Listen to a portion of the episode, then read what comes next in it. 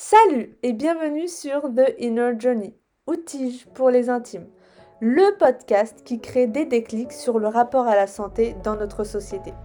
Je m'appelle Amel et je vous amène à la rencontre de femmes badass qui font bouger les choses. Retrouvez également des solo talks où je vous partage mes réflexions et également des méditations guidées. Et si vous êtes curieuse ou curieux, retrouvez tous les behind the scenes du podcast et de mon voyage car je suis en voyage seule sur mon compte Instagram Tige by Amel. Salut Isabelle et bienvenue sur le podcast de Inner Journey pour un nouveau Meet My Friends avec toi parce que du coup on se connaît même si on s'est brièvement euh, rencontrés genre 5 euh, minutes à Paris.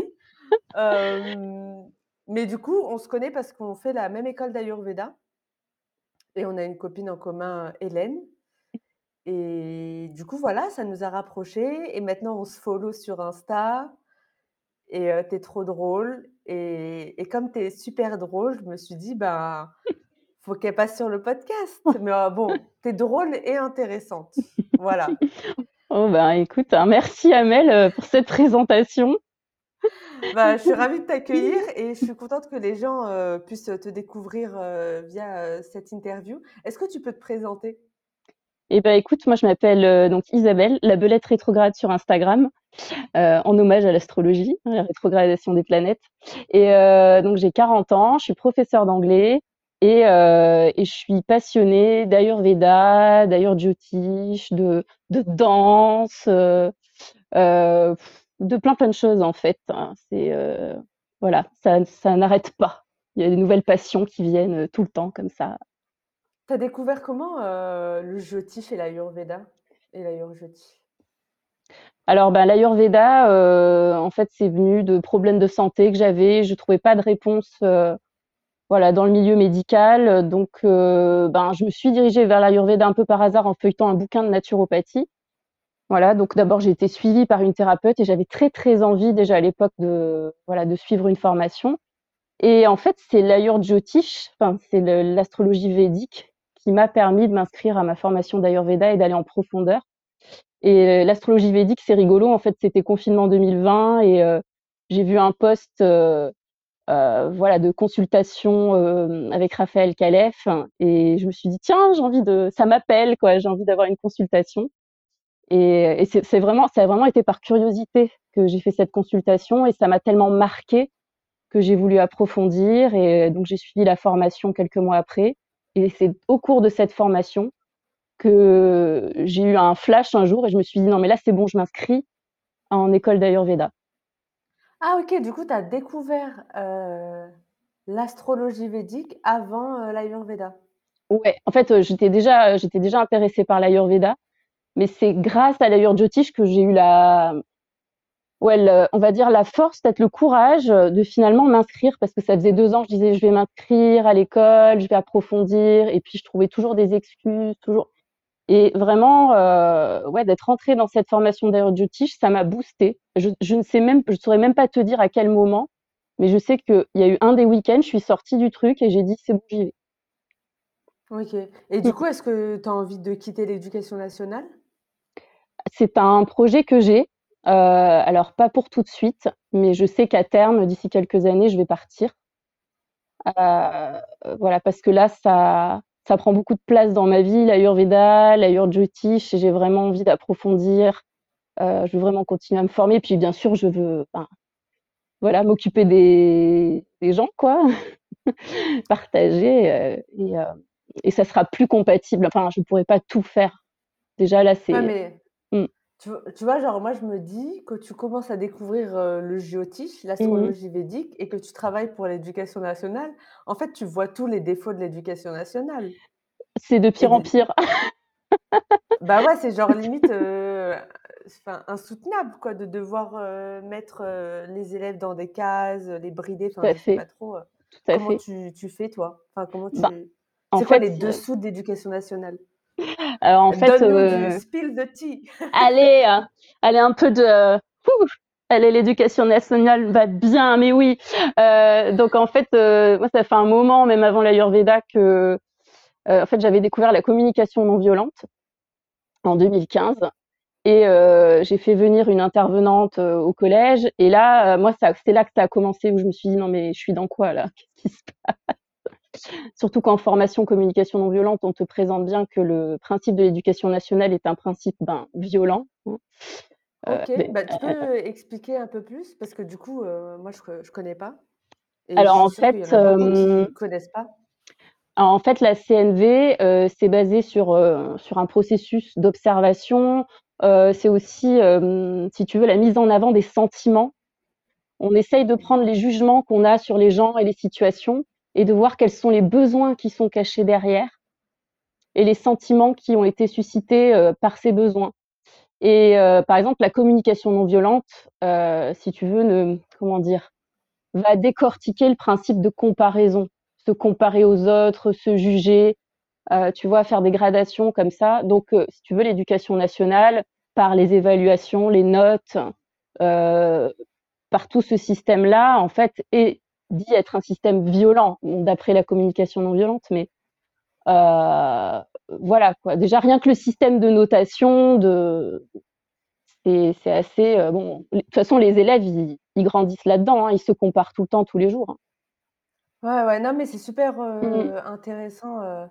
Du coup, en fait, la société vraiment, elle nous traumatise via l'éducation nationale dès qu'on est enfant, quoi. Bon, je le savais, mais d'avoir vraiment ça, concrètement expliqué, tu vois? Ouais, dans le système, c'est ancré comme ça. Après, franchement, actuellement, je suis professeure depuis 2005 et je vois quand même qu'il y a une évolution, notamment moi j'ai des collègues, enfin, j'ai des collègues, c'est pas pour leur envoyer des fleurs, mais si, mais extraordinaires, euh, qui font bouger les choses. Il y a toute une génération en fait qui est là pour faire bouger les choses, pour euh, justement essayer de casser, malgré le fait qu'on est dans un cadre voilà très euh, la notation, la sanction, etc., etc. Il y a beaucoup de personnes qui sont là pour faire bouger les choses, pour noter, pour évaluer, pas noter, mais évaluer les élèves différemment. D'ailleurs, il y a des classes sans notes hein, qui existent, il faut le savoir, dans certains établissements. Euh, voilà. Après, dans la mise en pratique, il faut savoir que c'est pas évident parce qu'on a des classes très nombreuses avec, euh, tu vois, jusqu'à 30 élèves à gérer avec des profils ultra différents. Donc après, ce qui est intéressant de voir, c'est que oui, c'est un système qui est compliqué, qui est pas. Quand tu crois à, autre chose dans la vie, au fait de valoriser, euh, voilà, les, compétences de l'enfant, euh, comment dire, de faire de la psychologie positive, de l'évaluation positive, c'est super, mais en fait, on est très vite limité aussi par la situation. Le fait qu'il faille, il faille gérer 30 élèves avec des profils différents et qu'on a plusieurs classes. Et donc moi, à un moment, le problème s'est posé de, en fait, pendant des années, j'ai dit oui, je veux mettre en place des ateliers bien-être, je veux instaurer le bien-être dans mes classes, je faisais de la relaxation, je faisais des ateliers, euh, voilà, méditation, relaxation. Euh, mais au bout d'un moment, euh, ça a lâché aussi. Parce que ça a lâché? ben, ça lâche aussi au bout d'un moment parce qu'en fait, tu as tellement de profils différents à gérer que toi, ben, ça te fatigue pas mal. Tu pas forcément tous les jours, euh, comment dire, assez ancré et optimiste pour, pour tout gérer d'une main de maître. Donc en fait, au bout d'un moment, euh, au bout d'un moment, faut aussi prendre du recul parce qu'il peut y avoir le, comment dire, le syndrome du prof qui veut devenir le prof, tu vois, justement euh, parfait, qui veut transmettre euh, vraiment le bien-être parfait, le. Mais en gros, vous n'êtes pas soutenu en tant que prof? En tant que prof, est-ce qu'on est soutenu? Ouais, parce que s'il y a 30 élèves par classe. Ah non, non, non, c'est ça, non, c'est une catastrophe. Ça, c'est une catastrophe. Ah non, mais nous, il n'y a pas assez de profs. Et puis, euh, non, il n'y a pas assez de moyens qui sont mis de toute façon dans, tout ça. Donc, euh, nous, on se bat. Hein. Chaque année, on demande des ouvertures de classe, euh, des dédoublements, mais on ne nous les donne pas forcément. Et donc, nous aussi, psychologiquement, à des moments, on craque et on n'est pas, tu vois, à ah même bah d'assurer les trucs sans faille, quoi. Donc, c'est ça qui pose problème aussi. Et toi, Comment tu as vécu ton éducation, dans l'éducation nationale? Alors moi, j'étais en établissement privé, donc j'étais terrorisée par les profs. voilà, c'était un cadre, un cadre très strict. Donc, je l'ai pas très bien vécu, honnêtement. voilà, j'avais, j'avais peur des professeurs, je trouvais pas ça vraiment, fun, je bossais beaucoup et et puis en fait, j'avais trop hâte d'être à la fac pour faire que de l'anglais, tu vois? Et quand je suis allée à la fac, je me suis je me suis éclatée, mais voilà, j'ai eu cette, éducation-là et c'est vrai que quand je suis devenue prof j'ai toujours voulu être prof, hein. Ça c'est pas un truc qui est sorti nulle part, mais je me suis toujours dit que je serais pas cette prof-là. Voilà, Mmh. que je partagerais, autre chose et je trouve qu'en ce moment, c'est ça ce qui se passe dans l'éducation nationale. Il y a de plus en plus de profs. On est là alors OK, voilà, je reviens sur ce que je disais sur le bien-être, la communication non violente, tout ça. Peut-être qu'on peut pas arriver à être le prof parfait qui va instaurer un climat parfait, mais on veut transmettre quelque chose qui nous fait vibrer aux enfants. Ouais. Mmh. Et et tu vois, genre, tu disais que tu voulais, que tu organisais des des ateliers de méditation et tout Ouais, ouais. et c'est c'est perçu comment la méditation, dans l'éducation nationale? Parce que Ouais. on voit passer des articles, heu, Ouais, où ils c'est sont pas trop pour, quoi. c'est terrible, mais moi je je comprends pas ce qui se passe parce qu'en fait, heu, à l'intérieur, faut savoir qu'à l'intérieur de l'éducation nationale, tu peux bénéficier de formations gratuites en tant que prof et il y a plein de formations axées sur la méditation et la relaxation. Moi, j'ai même fait une formation sophrologie. Donc heu, jusqu'à il y a pas longtemps, c'était plutôt quelque chose qui était prôné, tu vois? Qui était mis en avant, justement. Donc là, heu, je sais pas ce qui se passe depuis plusieurs mois, enfin, on pense comprendre ce qui se passe. Là, d'un coup, faut surtout pas que surtout faut surtout pas trouver le chemin, heu, je sais pas, du bien-être et de la connexion au cœur, hein, tu vois? C'est, heu enfin moi ça me ça me scandalise ces histoires de j'ai encore vu un article il y a 2 semaines là, sur la méditation. Bon moi j'ai pu faire mes ateliers, hein, jusqu'à l'année dernière, heu. Là cette année, j'ai décidé de faire un atelier danse, donc c'est toute autre chose, mais heu, jusqu'à l'année dernière, j'ai pu faire mes ateliers et les élèves venaient, hein. Donc OK. il y a jamais eu de plainte de parents ou quoi que ce soit. Non, mais c'est dingue, en fait, heu, ils font croire que, bah, que la méditation, c'est quelque chose, de religieux et bon, on sait, à quel ça. point, heu, l'éducation nationale et le gouvernement, a peur C'est ça, c'est ça. de ça et de l'endoctrinement, des des enfants. Comment tu vis la situation, ils ont quel âge tes tes élèves? Ils sont au collège, c'est ça? Ouais, ils ont entre 11 et 14 ans, OK que et j'ai du là. coup, tu vis comment, l'histoire des masques? Je l'ai super mal vécu. ouais et du coup, les élèves, ils ils en pensent quoi, eux? Ah bah, Et les élèves, les élèves maintenant, ils sont habitués. Je Mmh. pense, hein, vraiment. Il y en a encore un l'autre jour où j'ai de temps en temps, je plaisante sur le truc, je dis: «Bon, c'est quand qu'on les enlève? Parce que moi, j'aimerais bien voir vos visages». Parce qu'en fait, là, tu vois, j'ai des 6e cette année, donc c'est pas des élèves que j'ai je les ai que depuis septembre et certains, à des des moments, ils baissent leur masque pour se moucher et je suis là: «Ah mais je vois le visage de mon élève, quoi», tu vois? Et c'est, hem et souvent je leur dis, heu: «Ah bah, tiens, baisse ton masque que je vois ton sourire» et puis l'autre jour, j'ai dit, heu Heu, bon, c'est quand qu'on les enlève ces masques? Il y en a un, il m'a regardé, il m'a dit: «Jamais madame». Ah, c'est terrible. Tu vois? C'est vraiment c'est la résignation quoi, c'est, «Jamais madame, on les enlève». Ils sont habitués en fait, ils sont habitués. C'est plutôt ceux qui sont en en 3e, tu vois? Qui sont qui vivent ça depuis 2 ans que bon, c'est plus choquant encore pour eux, mais les petits en fait, ils sont habitués depuis 2 ans à porter les masques. Et du coup, heu, ils réagissent comment par rapport au Covid? Est-ce qu'ils en ont peur? Ou ouais, certains bah, pareil, c'est surtout les petits qui en ont peur. Après, quand tu montes en niveau, 4e, 3e, heu Voilà, il y en a plein qui l'ont eu, voilà, ils l'ont, ils restent chez eux, et puis voilà, mais c'est surtout les petits. Les petits, ils ont très, très peur, ils en parlent beaucoup, ouais. Quand ils voient, quand il y a des quand ils voient la classe se vider, tu vois, là, en janvier, il y avait parfois, on avait des moitiés de classe. Ah oui, ah oui, Mmh. c'est vrai qu'Omicron est passé, heu, Ah ouais, Omicron, il a pris tout le monde sur son passage. il y avait personne. Il y avait des classes, tu avais 10 élèves. Que là, au moins, tu peux faire, des cours cool, Ouais. personnalisés, mais bon, ouais, Tu penses que l'éducation nationale, elle s'est dégradée avec les années? Heu, oui, bah, toujours pareil à cause de du manque de moyens, heu, du fait Ah que que tout ce qu'on fait, en fait, on prend pas soin de nous. Ouais, c'est on Mmh. nous demande on nous demande, hein, d'être, heu, bienveillants avec les élèves et cetera et cetera, mais nous on prend pas soin de nous du tout.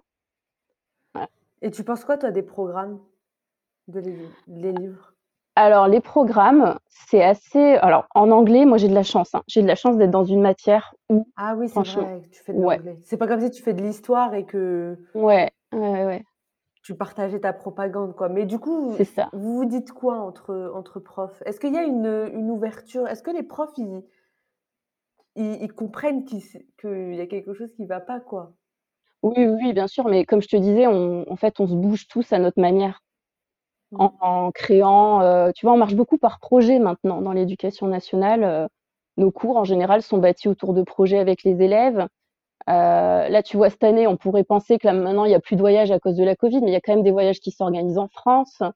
Il y a quand même une, moi, je trouve un mouvement vers l'ouverture, justement, vers autre chose, vers une réflexion. C'est-à-dire qu'on est dans ce système, mais on trouve le moyen d'ouvrir et d'ouvrir la conscience des adolescents, voilà, des enfants et des adolescents. Je dis enfants parce que pour moi, mes sixièmes, c'est encore des enfants, mais à autre chose. Donc, euh, et ça, je dis ça propre à mon collège dans lequel je suis depuis 12 ans, que je trouve vraiment, euh, euh, ouais, je trouve que certains collègues, ils se démènent à fond pour organiser des trucs pour eux, mais c'est juste extraordinaire.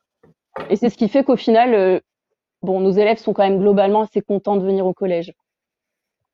Ok, bah, génial. Bravo, vous donnez envie, enfin, vous essayez de sauver ces élèves de la meilleure manière. On essaye, ouais. Ouais. Ouais, à l'intérieur du système et euh, et du coup, tu as des collègues qui ont qui veulent aussi quitter ce système pour peut-être aller vers, euh, euh, d'autres, structures plus bienveillantes? Oui, oui, oui, ben, là, tu vois, au cœur du confinement, enfin, l'année dernière, avec tout ce qui s'est passé, on avait souvent ces conversations, en salle des profs et beaucoup de gens qui parlaient de reconversion et c'était vraiment dans des domaines très différents. j'avais une collègue qui disait qu'elle voulait prendre soin des mamans, des jeunes mamans. Euh, voilà, une autre collègue peut-être euh, euh, plus dans le domaine de, l'écologie. Enfin, il y a vraiment, en fait, ça a vraiment réveillé. Bon, on le sait au niveau mondial, hein, tout le monde, hein, mais même chez nous, ça a réveillé des d'autres intérêts et envie, encore une fois, d'ouverture vers autre chose. Ouais. Mmh.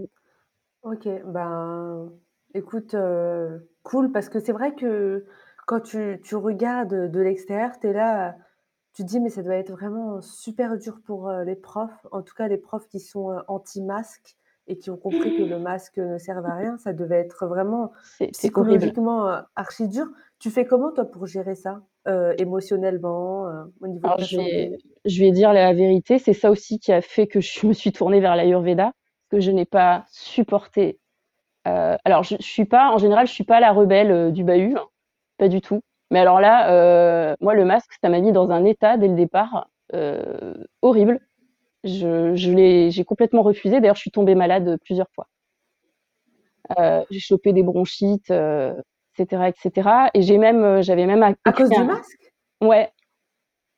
Ouais, à cause du masque. Et puis, je pense que voilà, intérieurement, c'était pas, c'était tellement pas ok que voilà, commencer en Ayurveda, tout choc émotionnel mm. hein, vient dans la faille pour, euh, pour générer une maladie. Hein.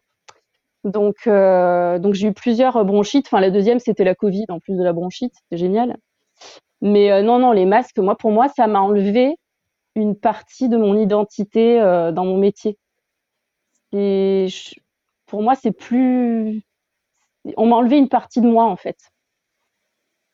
Pour communiquer avec les ados, c'est et la dernière fois, quand on a fait la photo de classe et qu'ils ont tous enlevé leur masque, euh, ça m'a trop ému parce que je me suis dit, mais j'ai plus ça, on n'a plus ça. Mais même eux, ils le disent hein, parfois, euh, ils disent, ah, on est content de voir votre visage. Et, puis pour une prof de langue, euh, bah oui, c'est complètement. Ben oui, trop. Enfin non, voilà, moi j'arrêtais pas d'aller voir à la direction et de râler, de dire non, mais c'est pas possible, je, on va pas y arriver, c'est pas possible, faut trouver une solution. et et la direction, ils, réagissaient comment par rapport à ça? Ils étaient d'accord avec euh, ben, Il y avait beaucoup d'empathie, mais euh, mais voilà, oui, ils comprenaient bien sûr, mais euh, mais donc on l'a on l'a bien gardé le masque. Et puis maintenant, ben, je dois dire que je suis habituée aussi, mais c'est pas pour ça que je suis ok avec ça. Et, et ça va être une des raisons pour lesquelles je pense que je je partirai aussi. Ouais. Est-ce que tu sais euh, quand est-ce que tu veux partir ou pas encore? Dans les prochaines années, quoi. Bah déjà, là, je vais normalement, je croise les doigts, je vais changer de, de lieu de vie. Donc, euh, je vais intégrer un nouvel établissement, soit l'année prochaine, soit l'année d'après. Et donc, euh, je vais voir comment ça se passe. Et je pense que d'ici 3-4 ans, Mm. une fois que je serai bah installée. euh, all the best. Et, euh, et Thank you. j'espère que j'espère qu'ils vont arrêter ces conneries avec les enfants parce que c'est c'est grave. Genre, C'est ouais. déjà que l'école, elle est assez traumatisante comme ça. Si encore en plus on ajoute les masques et le conditionnement, enfin, et la peur des maladies, enfin, les gens, enfin, moi, je, je me rappelle, il y a une maman qui me disait que sa petite fille ne faisait plus de câlins à, à ses amis, quoi. Ah, Enfin, ouais. c'était une petite de 5 ans, je crois, Ah, c'est parce qu'elle avait peur euh, de tomber malade et de contaminer sa Ça, c'est famille. horrible. Ouais, ouais, ouais, ouais. Et oui, puis c'est Ouais. puis puis il y a des enfants, euh, je suis sûre, à qui ont certains adultes, euh, voilà, rappellent, oui, si tu mets pas ton masque, euh, si tu fais pas ci, tu vas contaminer toute ta famille, euh, tu vas. Ouais, ouais, non, c'est. Puis tu sais, même l'année dernière, ils avaient plus d'activité, les gosses. Ouais. Ils avaient, moi, je me souviens, un élève de quatrième qui m'a dit, mais madame, en fait, euh, on doit se coucher et aller travailler, quoi. Enfin, manger et aller travailler. Et il y en a, ils, ils étaient, euh, ils allaient pas bien du tout. C'était, Ouais, euh, c'était vraiment dur. C'est pour ça cette année là, dans notre collège, il y a plein de, de- il y a plein de sorties, il y a plein de voyages pour euh, essayer de relancer tout ça parce que ça a été vraiment traumatisant. Enfin, il n'y a pas que le masque, il y a vraiment tout. J'ai deux questions. La première, c'est il est comment le niveau d'anglais? Est-ce que tu penses que l'État il, il aide les jeunes à, à s'améliorer en anglais? Parce que l'anglais, c'est c'est important. Moi, je m'en suis rendu compte parce que ça permet de comprendre déjà les médias extérieurs Mhm, à mhm. la France et de s'ouvrir à d'autres paradigmes. Euh, il est comment le niveau de la France en anglais pour les jeunes aujourd'hui? Bah, apparemment pas terrible quand même, Ok. malgré nos efforts. Euh, c'est vrai que personnellement, moi, je les encourage à à pas se contenter de mon cours et euh, je leur dis, vous avez l'anglais tout autour de vous. Donc vraiment à se nourrir, euh, tu vois, quand ils vont, ils vont tout le temps sur Internet, à regarder des petites vidéos, à, à regarder leurs films, leurs séries en anglais. Et puis bon, bah, avant, on leur disait de d'aller voyager aussi. Bon, là, c'est un petit peu plus compliqué. Mm. Mais euh, non, encore une fois, c'est sûr que le formatage des cours, tu vois, genre trois heures par semaine, ça c'est c'est rien, quoi, en fait. C'est rien trois heures par semaine euh, d'anglais. En fait, il faudrait que ce soit des doses quotidiennes. Il faudrait. Après, voilà, toujours pareil. C'est pas les cours d'anglais comme euh, comme moi j'ai eu quand j'étais au collège. hein. Euh, on fait vachement d'actionnel, c'est-à-dire on les met en situation. euh, on construit nos cours autour de, comme je te disais tout à l'heure, de projets. Tu vois, l'année dernière, j'avais fait une séquence sur les restaurants dans le monde entier, le fait que voilà toutes les cultures, on pouvait retrouver toutes les cultures dans la cuisine. Et puis à la fin, leur projet, ils devaient créer un food truck tu vois, Ah, qui ils devaient inventer leur food truck, euh, euh, lui trouver un nom, euh, faire le menu. euh, avec la prof d'art plastique, euh, on avait fait un projet en, en commun. Du coup, ils devaient euh, dessiner la, la maquette du food truck. Tu vois, c'est c'est ça en fait qui fait que ça, ça va leur donner goût.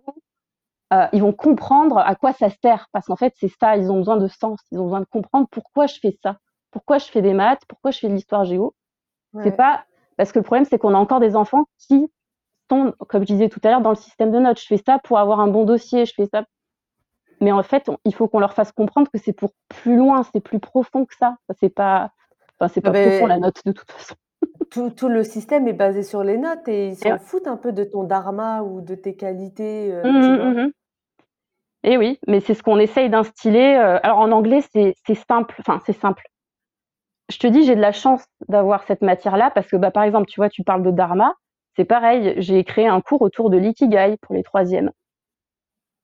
Ah Et ouais. ça, euh, alors là, euh, là, tu vois la différence quand tu fais un cours classique et quand tu fais un truc comme ça sur euh, sur la raison, pourquoi tu te lèves le matin, qu'est-ce qui te fait vibrer, etc. Ben, je peux te dire qu'ils avaient plein de choses à dire hein, là-dessus. Hein. C'était la première fois, je me suis dit mais c'est trop abstrait, c'est pas possible.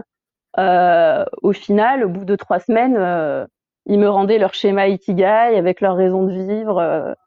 Ah, mais c'est trop mignon. mais c'est beau, des moments comme ça, c'est beau en fait et heu Ouais. et voilà, Ouais, ils sont moins clo cloisonnés et fermés que les adultes. Ils sont plus dans l'imagination, le rêve, ils ont Mmh. limites. Mais il faut les stimuler parce que sinon ils sont déjà dans le cadre, ils sont dans ce cadre, donc il faut les stimuler. C'est ça notre mission en fait, les stimuler pour aller vers là, pour ouvrir, tu vois? On est toujours dans le truc d'ouverture et c'est et ouais. c'est possible. Ouais, en gros, heu, vous trouvez une manière, heu, de contourner, heu, les méfaits, de l'éducation nationale, de Voilà, l'intérieur, quoi. c'est ça. Bah, bon courage, hein. Franchement, vous vous battez, constamment, en fait, contre un système, tous les jours. Oui, tous les Donc jours ça demande, vachement d'être centré, des pratiques, de bien-être, et de prendre soin de soi puisque comme je te le disais, c'est pas l'éducation nationale qui va prendre soin de nous, ouais, ouais donc et heu, hem et j'ai une autre question, je sais pas si tu vas pouvoir y répondre, mais tu sais, c'est par rapport aux profs, d'histoire-géographie, heu, de raconter une histoire, complètement, enfin, ils racontent, enfin, c'est de la propagande, quoi, les histoires, des livres, d'école. Enfin et ils racontent une seule partie. Hem, est-ce ouais, que tu as déjà apparemment. eu des retours? J'ai Est-ce que pas vous en avez déjà parlé? j'ai pas eu de retour. Honnêtement, là, c'est vrai que je vais pas trop pouvoir te répondre, mais j'ai pas eu de retour et j'ai pas l'impression, encore une fois, que mes collègues, heu, fonctionnent comme ça. Heu, ouais, heu, j'ai quand même pas Bah, l'impression qu'ils sont là-dedans, quoi, mais heu, ouais, mais en je sais, c'est je super difficile. Parce que tu vois, genre, la dernière fois sur Instagram, il y a une femme qui m'a envoyé, le nom d'un mec, je vais essayer de le retrouver et apparemment, il fait des conférences, genre, sur, Charles de Gaulle et ouais, apparemment, Charles de Gaulle ne serait pas, le grand, Charles de Gaulle que mmh, l'on que l'on croit tous, quoi. qu'on ouais, qu'on nous a vendus, quoi. Ouais et pourtant à l'école, on on nous fait Ah croire bah oui. que c'était un homme, incroyable, quoi. Mmh, mmh mh. Bah J'essaie de oui, retrouver le nom du mec. Bref, si je le trouve, je le remettrai dans les notes de l'épisode et voilà. Mais tu vois, genre, heu, moi, ça ça fait partie des choses aussi que j'ai dû, heu, réapprendre, heu, pendant ces 2 dernières années. C'est que tout ce qu'on m'a appris, à l'école, c'était, pas forcément mmh, vrai ou en tout cas, c'est pas toute l'histoire. Moi, si je retourne en arrière, je me rappelle encore, qu'ils me faisaient croire que la colonisation, c'était bien. Ouais, ouais, ouais, je comprends. Ouais, tout à fait et oui, c'est non, non, mais c'est ça, c'est fixé dans un livre et heu et en plus, c'est des choses aussi qu'on apprend tout petit, donc c'est fixé dans notre, dans notre esprit et dans notre système, donc heu, Ouais, non, mais c'est, heu, c'est assez, incroyable et et du coup, ben, aujourd'hui, on je réapprends, petit à petit. Mais bon, ça fait, partie, du travail de déconstruction de déconstruction, que tout à fait. Mmh. et il y a de plus en plus de personnes, heu, qui commencent à à partager sur leurs les réseaux sociaux, heu, Mmh mh.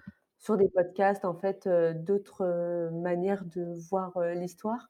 Mais Mmh. tu tu vois, moi, je regarde en arrière, je me dis: «Mais j'ai perdu mon temps à l'école». Ouais, c'est la c'est le sentiment que tu as. Ah Mmh. mais Mmh mh. complètement. Mmh Hem, j'ai appris à lire, heu, génial.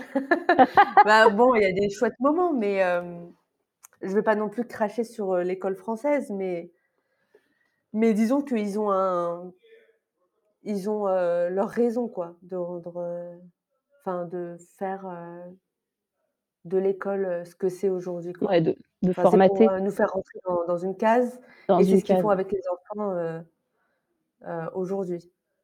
Oui. J'ai une dernière question par rapport à ça, peut-être. En quoi, l'éducation nationale, elle peut être violente avec les enfants? Enfin, le système, à part, Bah, les brider, heu, enfin, je sais pas, est-ce que tu as des exemples concrets? Tu vois, moi, genre, j'avais lu aussi déjà que, heu, mettre les enfants, les classer par âge, c'était aussi, heu, néfaste pour eux, quoi. Parce que du coup, ils avaient pas, heu, ils pouvaient pas forcément communiquer avec des enfants qui parlent peut-être mieux français qu'eux, Qui ont mmh plus de mh. vocabulaire Mmh qu'eux mh. ou qui sont plus pas éveillés, mais heu, tu vois, genre, heu, plus âgés quoi, avec plus de connaissances Mmh mh. et du coup, bah, ça a limité en fait leur développement. Si on laisse que des personnes entre elles, du même âge, elles vont Mmh. pas s'ouvrir à d'autres choses. C'est intéressant, heu, j'avais pas vu les choses comme ça, mais bah, oui, en fait, le la violence ici, c'est dans le terme, heu, encore une fois, heu, rentrer dans un cadre, rentrer dans une structure. Tu es dans telle classe, heu voilà, tu, tu dois avoir, bah, je vais revenir à la note quoi, aux chiffres, hein, si tu as une note et qu'elle est au-dessus de, je sais pas, de 10 ou de 12, c'est OK et puis sinon, bah, tu entends les enfants dire, «Je suis bête». c'est ça qui est violent. Ah oui! Et c'est pas attention, hein, c'est pas forcément c'est pas nous qui disons à l'enfant, «Tu es bête», hein. C'est, il y a un conditionnement il y a un mmh. conditionnement qui est fait. Donc là, on, on était dans une mouvance, c'est un petit peu ralenti, dans une mouvance, on va enlever les notes. C'est vraiment un truc général de l'éducation nationale. Mais en fait, ça demande tellement une refonte de tout le système que ça, ça n'arrive pas. Parce que les enfants, même, même dès l'école primaire, ils ont des notes. Voilà, donc, et ça, ils, se comparent en fait. C'est encore une fois, c'est le fait de se comparer. Et puis parfois, ben, enfin parfois, souvent, il y a la famille aussi, hein, les parents qui, euh, ah qui instillent leurs propres critères. Hein, euh, Voilà, si tu n'as pas, je sais pas, 14, t'es nul.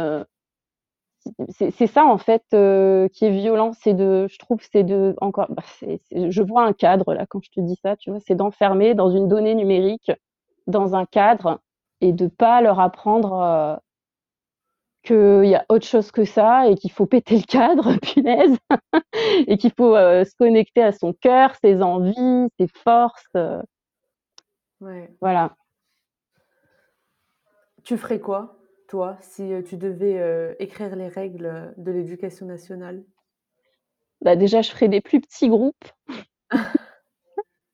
ouais. Moi, je mettrais de nouvelles matières. Je, je mettrais de nouvelles matières. Tu sais, dans les dans les pays anglophones, ils ont ce qu'on appelle les soft skills dès la maternelle. Donc, euh, tu vois, des matières qui renforcent la, qui construisent la, confiance en soi, justement le respect de l'autre, euh, ce que, j'appelle communication non violente, en fait, c'est oui, apprendre à accepter l'autre euh, tel qu'il est, et voilà, l'intelligence émotionnelle, prendre en compte toutes les formes d'intelligence, en fait.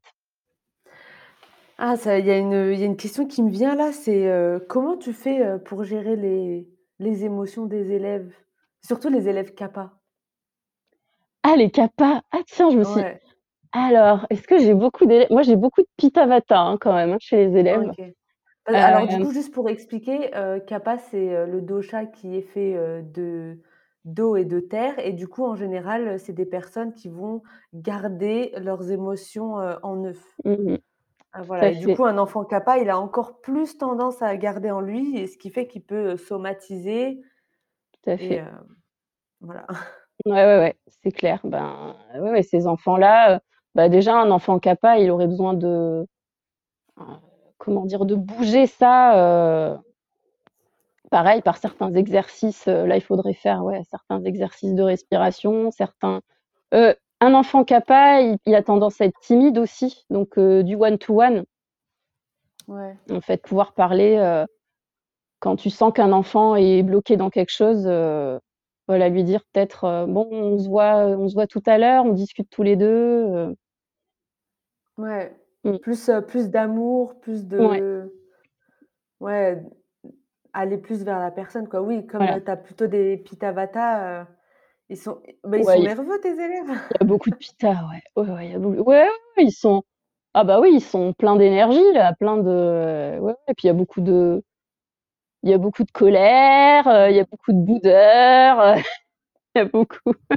non et puis après non, non, mais après sinon dans le dans on va aller dans le versant, heu, positif, il y a beaucoup de créativité. J'ai encore corrigé des des trucs ce matin, heu, j'étais là: «Waouh!» mais heu, trop fort. En 6e, ils ils me font des trucs, heu, voilà, beaucoup de Et mmh. ah, j'ai oublié ma question.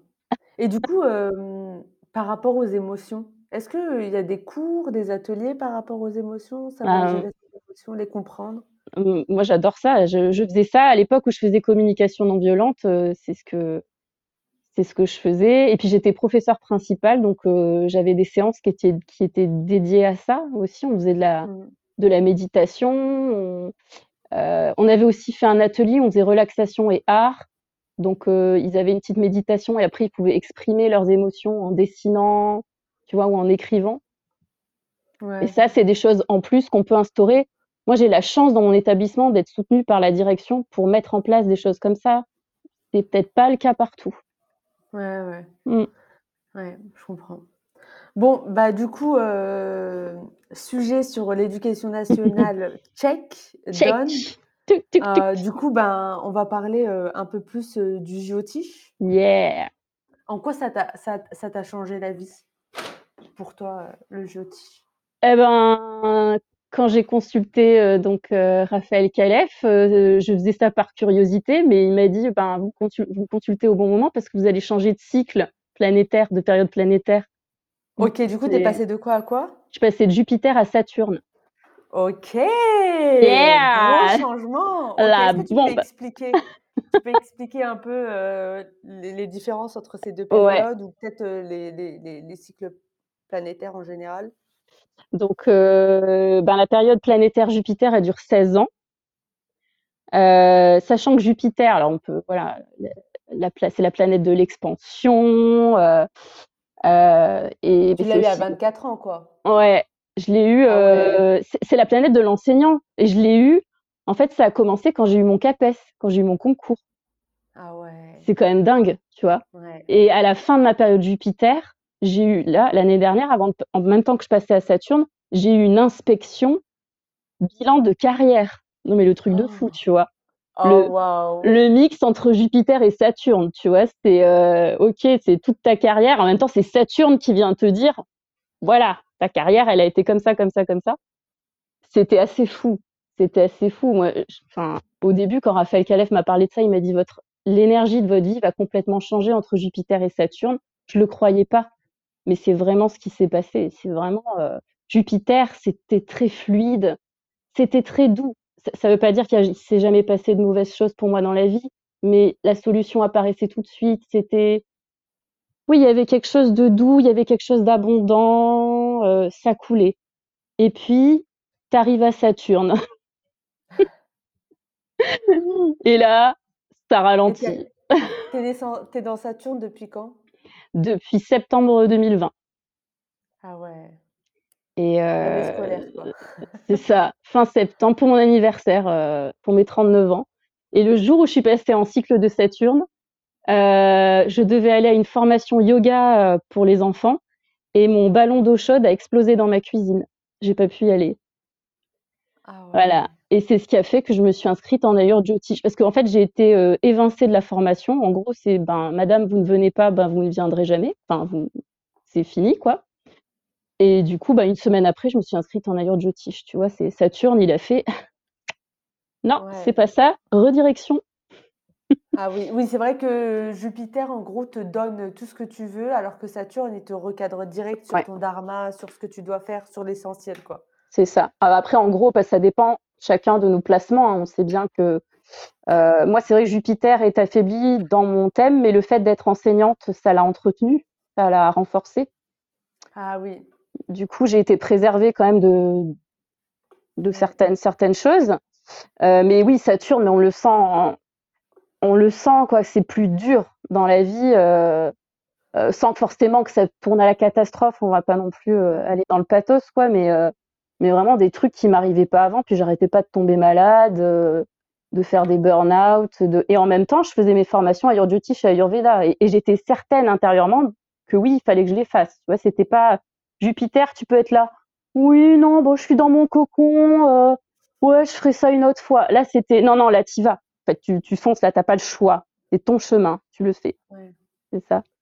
Mais c'est ça que j'aime bien, heu, avec, heu, le Jyotish, c'est qu'en fait, on est avec un thème et genre même si on a une planète affaiblie, il y a toujours moyen de moyenner si on travaille Mmh. avec l'énergie de la planète et on peut l'adoucir et un peu la manipuler pour qu'elle évite de nous de nous ramener, des trucs, mauvais, quoi. En fait, tout est une question, d'énergie et et c'est pour ça qu'en fait, c'est archi important de méditer et de prendre conscience, de ce qui se passe, autour de soi parce que si on s'en rend pas compte, en fait, on laisse, l'énergie des planètes, nous manipuler, en fait, toute notre vie et du coup, on vit, comme si on était des victimes. exactement, exactement. C'est le Et tu tout le à prends tout comment à faire. toi?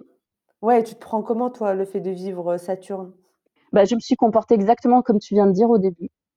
Mmh. Je me suis comportée en victime.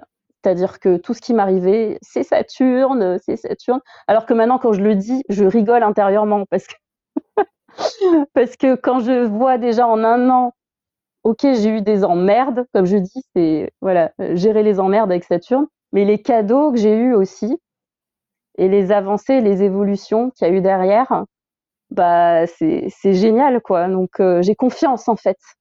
Ouais, Saturne, il te fait travailler, mais il t'amène, Ouais. ce que tu et et Saturne est est positionné dans dans quelle maison pour toi? Enfin, c'est sur quel thème? Maison bosser? 11, l'impact sur la bah société. Ah ouais, bah, c'est plutôt, heu, sympa, non? Ouais, ouais, ouais, ouais. Ben, dans la maison 11, heu, j'ai 4 planètes, hein, donc si tu veux, ça remue beaucoup de choses. Ah ouais, mais du coup, tu as un gros impact à faire, heu, sur la société, quoi. Enfin, il y a plein de d'énergie, heu Ouais, il y a beaucoup, beaucoup de choses, heu, ouais, ouais, j'ai mon soleil, heu, Saturne, heu, Jupiter, heu et la Lune, tu vois? Donc heu, c'est, heu Ah ouais et du coup, bah, c'est gros oui, du travail. coup, ta destinée aussi, elle est liée, heu, à cette maison 11. Exactement. Donc Et tu mais du vois, coup, heu heu, tu m'as jamais de donné ton dharma. Est-ce que tu veux nous partager ton dharma, heu? Qu'est-ce que ah ton âme OK. est venue faire ici? Et ben, heu, elle est venue mettre le bordel! Non, je elle est venue, hem, alors, Ah mais c'est une heu, chouette maison en plus. c'est une chouette maison. Heu, en fait, heu, je suis venue, heu, pour importer, heu, apparemment, hein, des ap rapporter des connaissances, heu, ancestrales, les mixer et en faire quelque chose de nouveau. Donc, heu, on pourrait dire un un pionnier sociétal. C'est ce que Genre mon de ast la de la spiritualité fusion, quoi, voilà, c'est ce que mon astrologue m'a dit. Pour l'instant, je je ressens pas trop ça, hein, je je me forme, mais, Mais du coup, tu heu, pas trop dans ton dharma? si enfin, là, je je sens, mais je sens que c'est que le début, en fait. OK. En fait, je pense que Bon, quelque part, tout ce que j'ai fait, ça va me mener à ce que je ferai après, mais tout sert. Pour moi, ça sert que j'ai été prof d'anglais, heu, même, heu, tu vois, j'ai passé des certificats de prof de Zumba, ça me sert et ça me servira. Heu, le la moindre chose que j'ai faite, ça sert parce qu'en fait, j'ai, hem, comme j'ai toutes ces planètes dans cette maison notamment, c'est que j'ai besoin de m'imprégner de plusieurs civilisations, de plusieurs, heu, connaissances et après de de faire mon propre mix et de pouvoir servir et de pouvoir apporter quelque chose aux gens. Donc pour moi, c'est en train de se préparer là, en ce moment. ouais, ouais. Hem et du coup, Saturne, c'est une planète, heu, liée au dharma? Genre Jupiter, c'est plutôt Kama? Enfin, je sais pas. Saturne, c'est le on dit que c'est le maître du du karma, déjà. Du karma, OK. Donc heu, donc lui, ouais, il te remet sur ton chemin. Si tu dévies d'un centimètre, heu, il te le fait comprendre, tout de suite avec des problèmes de santé notamment, heu, au niveau des lombaires, au niveau du côlon, tout ça Ah et ouais, sympa. hem et toi, tu en as quelle expérience de Saturne? Il est placé comment dans ton thème? Heu, moi, je suis pas du tout en période de Saturne, mais moi, j'ai Saturne, heu, dans la maison de la communication, la maison 3. Oh! Heu, ça m'est arrivé plusieurs fois d'avoir des problèmes, avec, le podcast. Ah ouais, d'accord. Ça Et provoque plus, des là, je suis en retardements? Géorgie.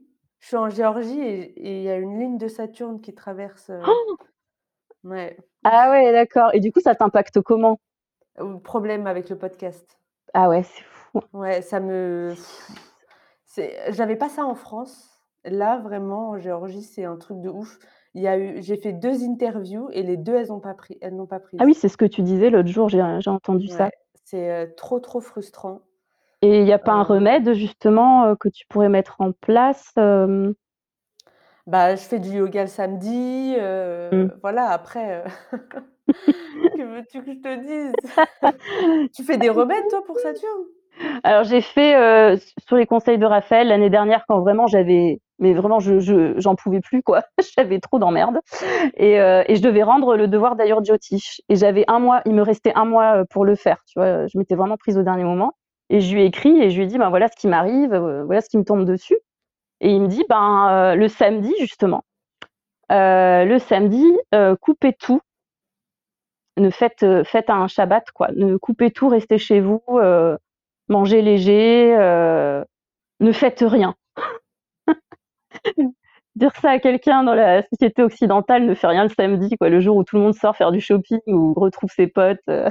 Il m'a dit: «Vous allez voir, vous allez voir l'énergie que vous allez récolter en faisant ça» et c'est ce qui s'est passé, en fait. Ça a été le premier samedi où je l'ai fait, 2 jours après, j'avais une énergie, heu, comme jamais et j'ai pu, j'ai pu rendre mon devoir, j'ai pu faire mon devoir en 1 mois et lui et le rendre à la à la date butoir, en faisant ça. Ouais, c'est mais moi, tu vois, genre, heu, Saturne, c'est mon yoga caraka, par exemple. Mmh.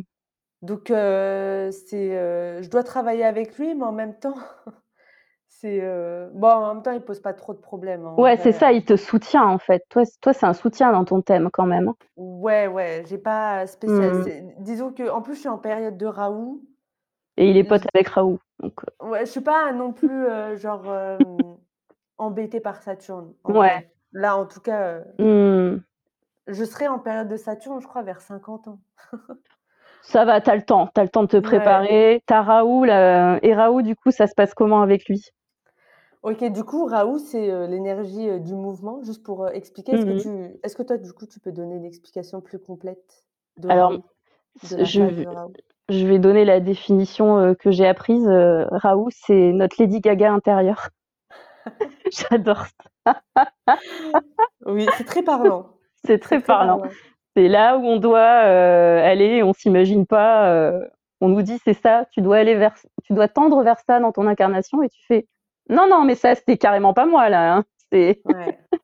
bon, après, oui, Raoult, c'est c'est tellement de choses. On dit aussi que c'est les addictions, les drogues, les Ouais.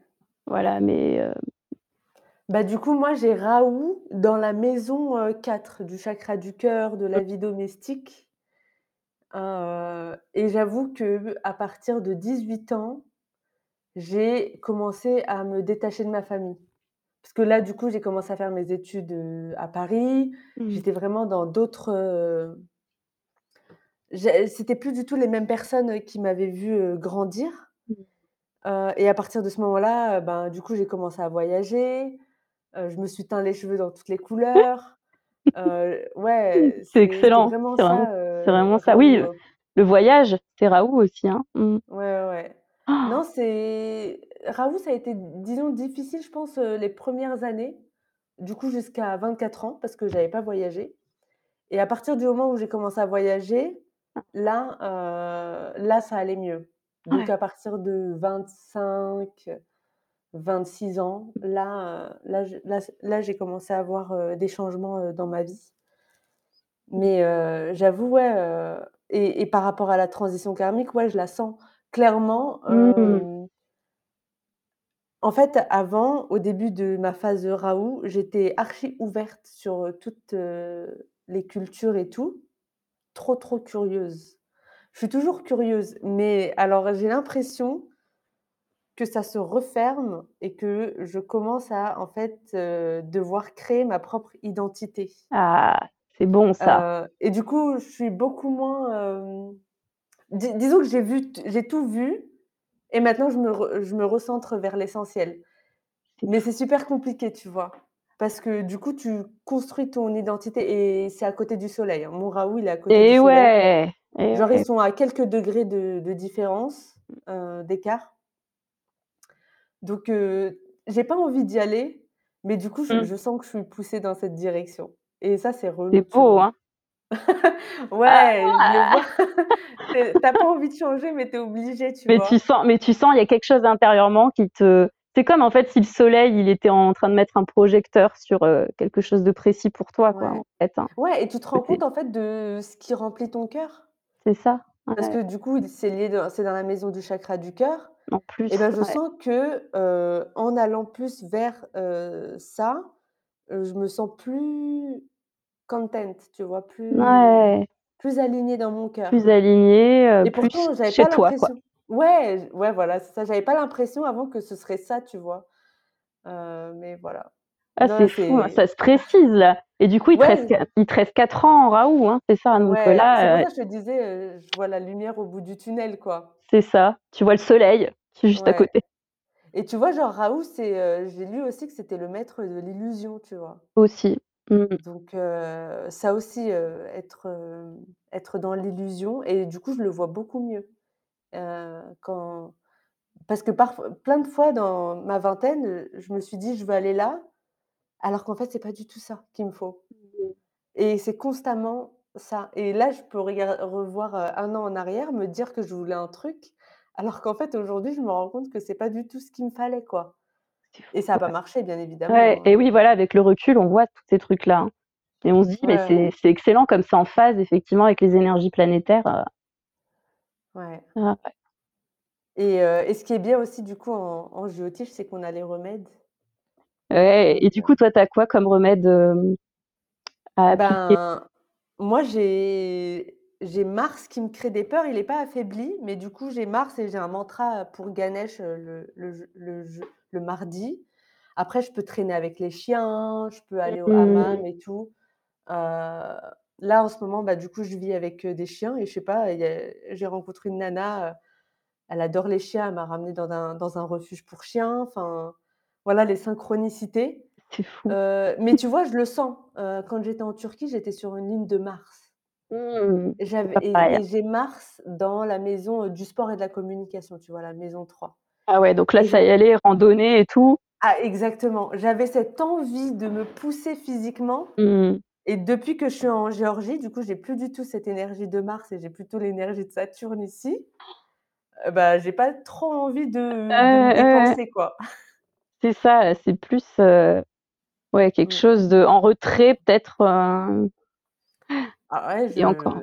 je ouais, je suis pas spécialement léthargique, mais mais je suis, heu, confort, quoi. Confort, confort, ouais. Ouais, ouais, Ah ouais, ouais, donc là, tu sens bien tes lignes aussi, bah, le fait de voyager, ouais, on s'aperçoit encore plus, heu, effectivement, quand il y a des lignes planétaires, exactement, heu exactement et puis mon Atma Caracas, c'est Vénus et je yes! danse.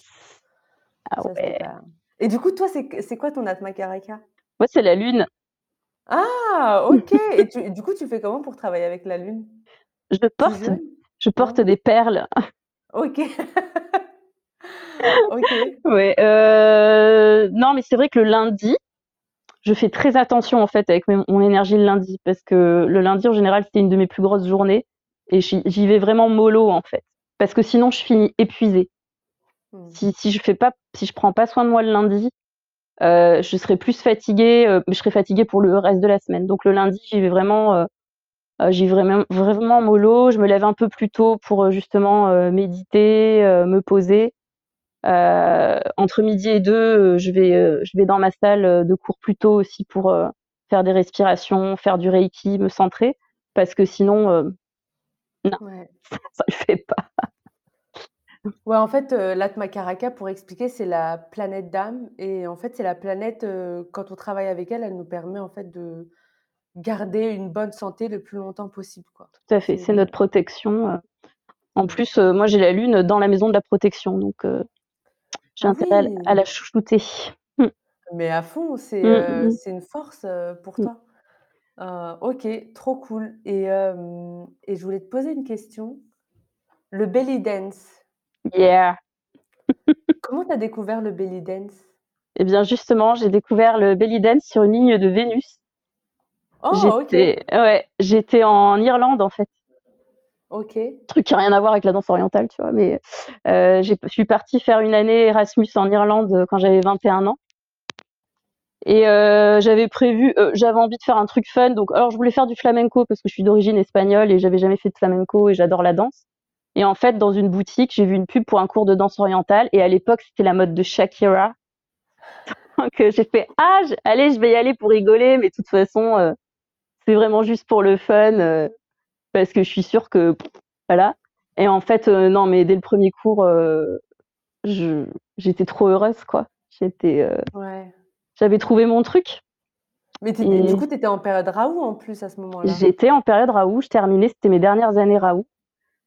C'est des années des années qui ont été très belles pour moi, mes dernières années Raoult, je me suis, pas mal éclatée quand même, hein. J'ai beau j'ai j'ai pas mal, ouais, j'ai fait plein d'activités, ben, plein de danses, tu vois? Plein de danses différentes, africaines, heu, tout ça. Mais la danse orientale, ouais, ça a été vraiment le coup de cœur, heu et j'ai tu l'as senti toi la transition karmique de Raoult? Ou c'était trop tôt dans ta vie?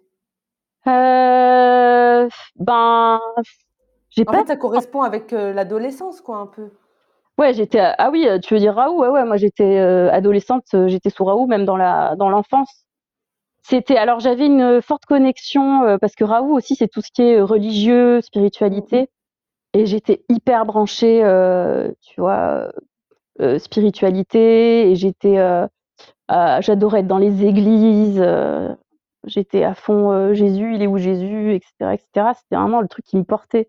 Donc ça, c'est très, c'était très Raoult et puis j'étais un peu, un peu aussi à part, dans la classe. J'étais assez en retrait, j'avais, c'est pas que j'avais mon propre look, mais je me mêlais pas trop, j'étais un peu, mise de côté, quoi et et ça, c'est aussi un aspect, un peu, tu vois, outcast, de De Raoult. Raoult. Mais c'est c'est vers la fin de Raoult, quand justement j'ai bougé, quand je suis allée en Irlande, quand j'ai quand je me suis ouverte à d'autres choses, à d'autres, et à d'autres personnes aussi, quand je suis sortie de mon cocon de mon cocon, collège-lycée, ah bah là, j'étais hyper épanouie. Ouais, ouais, ouais. Mmh. Non, mais c'est ça, hein, en fait, j'ai l'impression que le mouvement, le voyage, ça a été un pacificateur Ouais, de tout à l'énergie fait, Raoult. de l'énergie. Ouais, ouais, ouais et heu et si j'avais et si j'avais encore plus voyagé, je pense que ça aurait été encore, plus, mais déjà ça, ça m'a ça m'a fait énormément de bien et pour moi, dans ma vie, ça a été, heu, voilà, cette transition, heu, Raoult-Jupiter, pour moi, c'est un très bon souvenir. Ah C'est des ouais. c'est des années d'épanouissement, heu, d'éclate, heu, voilà, donc la vingtaine, le début de la vingtaine, c'est Ouais, beh, du coup, moi, tu vois, genre, heu, à 20 ans, je me disais que, genre, à à à 26 ans, je serais mariée, à 28 ans, j'aurais mon premier enfant, mais Ah je ouais! savais pas que j'étais en période Raoult et que jamais ça ça ne se serait passé, quoi. Enfin, sauf si j'avais forcé, hein, il y a toujours moyen de de forcer son son destin un peu, mais mais ouais, heureusement que je me suis pas mariée, hein. c'est vrai que c'est plus le propre de la période Jupiter, par contre, effectivement, de Ah de bah, fonder écoute, un dans 4 ans. foyer, bah, voilà, tu as déjà le projet. Tu as déjà le projet. Après tu À auras chaque 16 ans. Tu auras 16 ans pour le faire. ouais, ouais, j'ai j'ai le temps. À chaque fois, je me dis: «Heu, putain, soit ça va me ramener des problèmes de diabète, soit ça va me ramener, heu, des enfants Ah ou ouais, bon. 2. Non, non, allez, on va choisir les enfants, hein. On va choisir les enfants. Ben, voilà. OK, OK, hem, ah, une dernière question, est-ce que tu avais des clichés un peu sur, heu, l'astrologie? Ah avant ouais, de commencer? moi, j'y croyais pas, heu, alors l'astrologie tropicale, tout le monde m'en parlait, j'étais là: «Ouais, c'est quoi ces trucs? Tous les gens qui sont nés le même jour, ils sont pareils, qu'est-ce que c'est que ça?» Ouais. Mais du moment qu'il y avait le mot védique à côté d'un truc, moi, ça me tout de suite, ça me mettait des étoiles dans les yeux parce que j'ai toujours Ouais. adoré, la mythologie hindoue, heu et les sciences védiques et heu et du coup, heu, non, non, j'avais pas en tout cas pour l'astrologie védique, j'étais vraiment, tout de suite curieuse et et voilà, donc j'avais pas d'a priori. J'avais a priori sur l'astrologie, mais la védique, j'ai toujours été attirée, en fait. J'attendais, j'attendais le le moment où j'allais faire: «Allez, OK, je prends un rendez-vous et je Ah vais oui, dedans». c'est pas c'est pareil, moi. Genre, j'ai jamais eu l'idée d'aller, heu, voir un astrologue, heu, tropical, quoi. Mmh Genre, mh. ça m'a Mmh jamais mh. traversé l'esprit. Mais alors, quand c'était védique, là, tout de suite en fait, j'ai l'impression que quand c'est relié à quelque chose de plus grand et d'ancien, C'est direct, ça, pour ouais. moi, ça me donne un sentiment de sécurité. Ouais. Ouais, ouais, bah, oui, hein, c'est, heu parce que toi, quand tu l'as découvert, tu tu faisais déjà de l'ayurveda? Ouais, moi, j'ai commencé le yoga, c'est venu Oui, le yoga, bah, oui, tu yoga. avais le yoga heu, Ouais, ouais, ouais, ouais. l'ayurveda, puis le jyotish et je suis sûre que je vais arriver au vastu shastra, hein. Ah bah, oui. De toute façon, Ah quand bah, je vais oui, créer ma maison, heu, ça va être, heu ah oui, de toute façon, moi, je veux construire ma maison, hein. J'ai Raoult, dans ma maison, Ah bah, oui, là, il faut, hein. domestique. Donc clairement, un jour, je construirai mon chez moi et ce sera en fonction, du vastu shastra, heu, le Ah oui, feng bah, voilà. indien. Voilà. Ah ouais, ça aussi, c'est un sujet, Mmh. ça va venir là, hein. Ouais, ouais, non, de ouf. Bon, heu, bah, du coup, heu, c'était, heu, archi cool. On a parlé de plein de trucs. Merci Ah beaucoup, clair. Isabelle. Bah, merci à toi, merci pour Ouais. l'invitation et puis, ouais, Attends, c'était c'est pas fini. Il reste, ah! 3 questions que je pose, aux aux invités avant de finir. La première, c'est un truc que tu as appris récemment où tu t'es dit: «Waouh, faut que je le raconte aux autres». Pas forcément avec, l'astrologie, hein, ou peut-être avec un un lien avec l'astrologie, comme tu veux. un truc que j'ai appris récemment et Ouais. ben, j'ai appris en cours d'ayurveda que les épinards, c'était pas bon pour Kappa. Oh! Je veux dire tous les légumes, non? Ouais, non, mais voilà, en fait, c'est ça, en fait, les légumes. Ça a été ma révélation, Ouais. du module d'alimentation. Été choquée. Heu, tu toute ta vie, tu passes, heu, oui, mange tes légumes, heu, tes épinards, tes haricots verts, tes et là: Ouais. «Ah mais ils sont pas dans la pyramide alimentaire». Ils sont Ouais, mais c'est comme, déstabilisants. c'est comme quand ils disent le thé vert, c'est un antioxydant, Ah quoi. ouais, ouais, que Non tout selon mais l'Ayurveda, hein. ouais, selon l'Ayurveda, on fait on on redécouvre beaucoup d'aliments, Ah ouais, ouais, on a on des surprises. déconstruit. On Ouais, ouais, on déconstru voilà, on est déconstruit. encore dans de la déconstruction. Ouais, ouais, non mais clairement. Clairement, tout ce qu'on nous a dit à la télé, heu, les produits laitiers sont nos habits, Ah heu ouais, les produits laitiers, heu, ouais, l'eau chaude et le citron pour tout le monde aussi, Ouais, ah oui, bah oui, en fait, c'est des trends. En fait, tu vois, genre, je me disais: «Faut absolument arrêter de suivre les trends», les trucs, genre, keto et tout le tralala. Faut voir ce que nos ancêtres, ils mangeaient et faut se reconnecter à sa constitution de à sa naissance. constitution, bah oui, parce que c'est pareil quoi, ça va ça aller sur certaines personnes et d'autres pas du tout. Ouais, Ah faut suivre c'est ce que les Védas ont dit. voilà, exactement. Ouais. Merci les rishis. Voilà, mais tout ce qu'on nous pond aujourd'hui, c'est de la merde. Ouais, les trucs à la mode, pareil, hein, heu, la la cuisson à l'huile de coco, à l'huile de sésame, bon. Ouais, en fait, ça va pas marcher pour tout le monde. Mmh. Mmh. Hem, 2 question, comment tu reprends le pouvoir sur ta santé? Bon, je suis sûre que OK, vas-y, je te laisse répondre. Comment je reprends le pouvoir sur ma santé? Je ralentis. Pourtant je suis Kapha, hein, mais je suis Kapha Pitta en dé en gros déséquilibre Vata, heu, vivant en région parisienne, donc je je ralentis et je me pose avec moi-même. OK.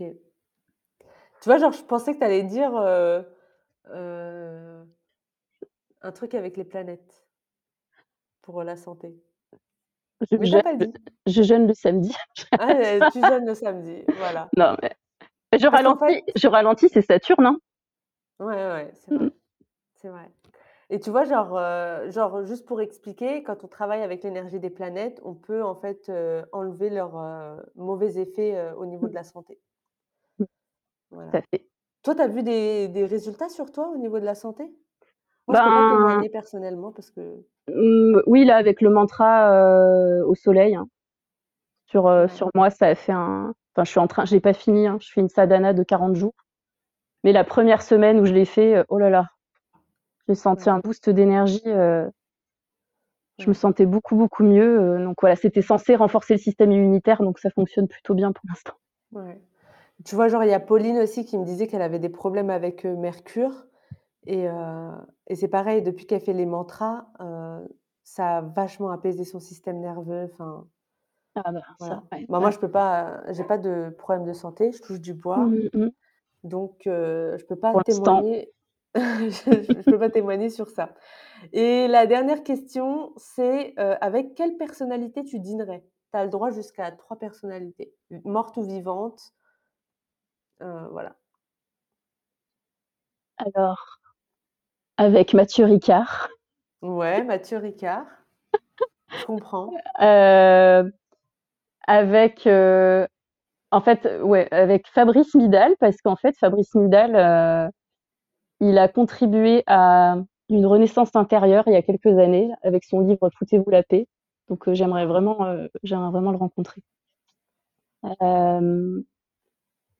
Je je cite que des personnes qui sont, ouais, effectivement dans le dans la méditation et le on se pose et on se déculpabilise, heu, aussi. Fabrice Midal, c'est beaucoup l'invitation à voilà, arrêter de se juger et heu et ben, le dernier, mais il n'est plus de ce monde, c'est Marshall Rosenberg, le créateur de la communication non violente. Ah, Parce que vraiment, heu, le je je l'ai vu en vidéo, j'ai jamais rencontré, hein, l'ai vu en vidéo et j'ai lu ses livres, mais voilà, ça me ça m'a toujours touchée en plein cœur et beaucoup émue de l'écouter et de le lire, heu, c'était vraiment une, belle et profonde personne qui nous a qui nous a donné un grand cadeau avec, heu, avec la CNV. J'espère, ça aussi, un jour, reprendre les formations de CNV parce que j'ai pas terminé là non plus, le chemin. bon, ben, génial, merci beaucoup. J'espère que ça va inspirer, heu, plein de personnes à s'intéresser au Jyotish, à l'Ayur Jyotish. Peut-être, heu, soutenir les enfants aussi, Oui. de quelque manière, heu, qui soit et heu et merci, heu, Isabelle, pour ton temps. C'était vraiment chouette. Merci Amel, ouais, c'était chouette. Merci pour l'invitation. Ah bah, c'était un grand plaisir. We did it! Yes. Bye. Bye. Merci infiniment d'avoir écouté l'épisode du jour. Si vous avez aimé, parlez-en autour de vous pour éveiller les consciences parce que moi j'aurais adoré retrouver ce type de contenu et cette communauté au début de mon chemin. Pour faire connaître le podcast, n'hésitez pas à vous abonner sur votre plateforme d'écoute préférée et ou à laisser un avis sur Apple Podcast. Ça aide vraiment le podcast à se faire connaître et à éveiller les consciences. Je vous souhaite une excellente semaine de folie et on se retrouve lundi prochain pour un nouvel épisode. Bye